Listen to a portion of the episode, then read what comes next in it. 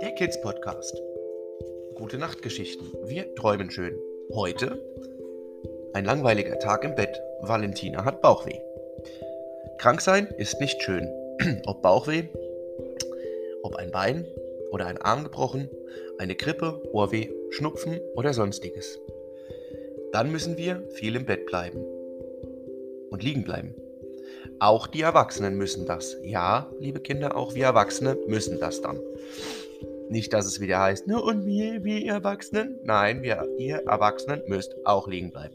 So, hätten wir das auch geklärt. Auf jeden Fall, Valentina hatte Bauchweh, so dass sie sich ständig übergeben musste und kein, und kein Essen bei sich behielt. Also, dass kein Essen in ihr bleibt, dass wir Kraft haben oder dass du Kraft hast. Erst am nächsten Morgen blieb der Zwieback drin, doch Valentina musste im Bett bleiben. Da sie im Krankenhaus war, hatte sie auch eine Infusion, da sie die Flüssigkeit bekam, die noch fehlte durch das Übergeben und durch den Durchfall. Deshalb war ja auch so langweilig, denn im Bett kann man nicht spielen, da kann Valentina nur mit ihrem Hasen kuscheln, Bilderbücher schauen und oder Hörspiele hören.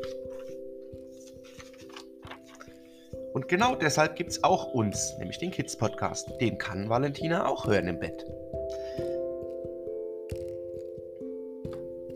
Doch Valentina war so langweilig, dass die Ärztin sagte, erst wenn das Bauchweh weg ist, kannst du wieder mit den anderen Kindern spielen. Bald ging es Valentina besser, sie konnte wieder mit den anderen spielen und auch das Krankenhaus bald verlassen.